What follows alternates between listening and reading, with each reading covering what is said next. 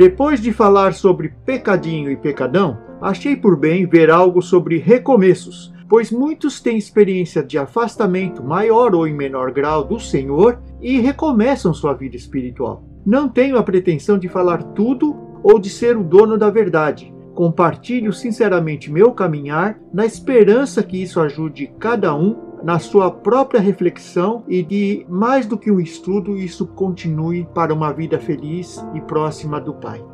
Recomeçar depois do pecado. O que fazer quando erramos, cientes de um Deus de novos recomeços? Então, Moisés desceu do monte, levando nas mãos as duas tábuas da aliança. Estavam escritas em ambos os lados, frente e verso as tábuas tinham sido feitas por Deus. O que nelas estava gravado fora escrito por Deus. Quando Josué ouviu o barulho do povo gritando, disse a Moisés: Há barulho de guerra no acampamento. Respondeu Moisés: Não é canto de vitória nem canto de derrota, mas ouço o som de canções. Quando Moisés aproximou-se do acampamento e viu o bezerro e as danças, irou-se e jogou as tábuas no chão ao pé do monte, quebrando-as. Êxodos 32, de 15 a 19. Uma impressionante história que começa com o investimento de Moisés por 40 dias na presença de Deus, sem comer, sem beber, recebendo palavras que deveriam ser compartilhadas com todo o povo. Assim, podemos ter uma ideia do valor incalculável espiritual e histórico do que Moisés carregava descendo do monte.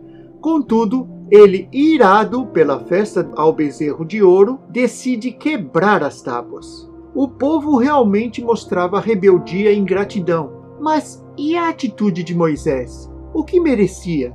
A sorte de Moisés, a nossa sorte, é que só Deus sabe ser Deus, pois depois disso, Deus não só perdoou Moisés, como permitiu, ofereceu uma segunda oportunidade, um recomeço a ele. Você escolheria Moisés? É um pensamento que eu gostaria de compartilhar. Mesmo antes disso, quando ele matou o egípcio, e Arão, que corrompeu o povo com um bezerro de ouro, você o estabeleceria como sumo sacerdote?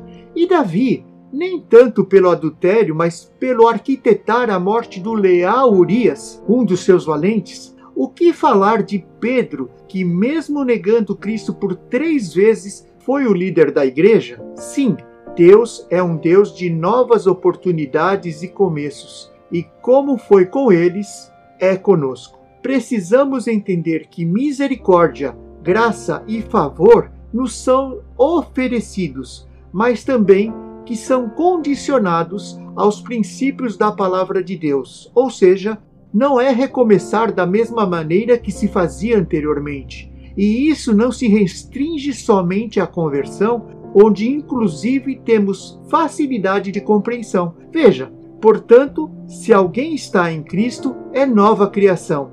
As coisas antigas já passaram, eis que surgiram coisas novas. Isso está em 2 Coríntios 5,17.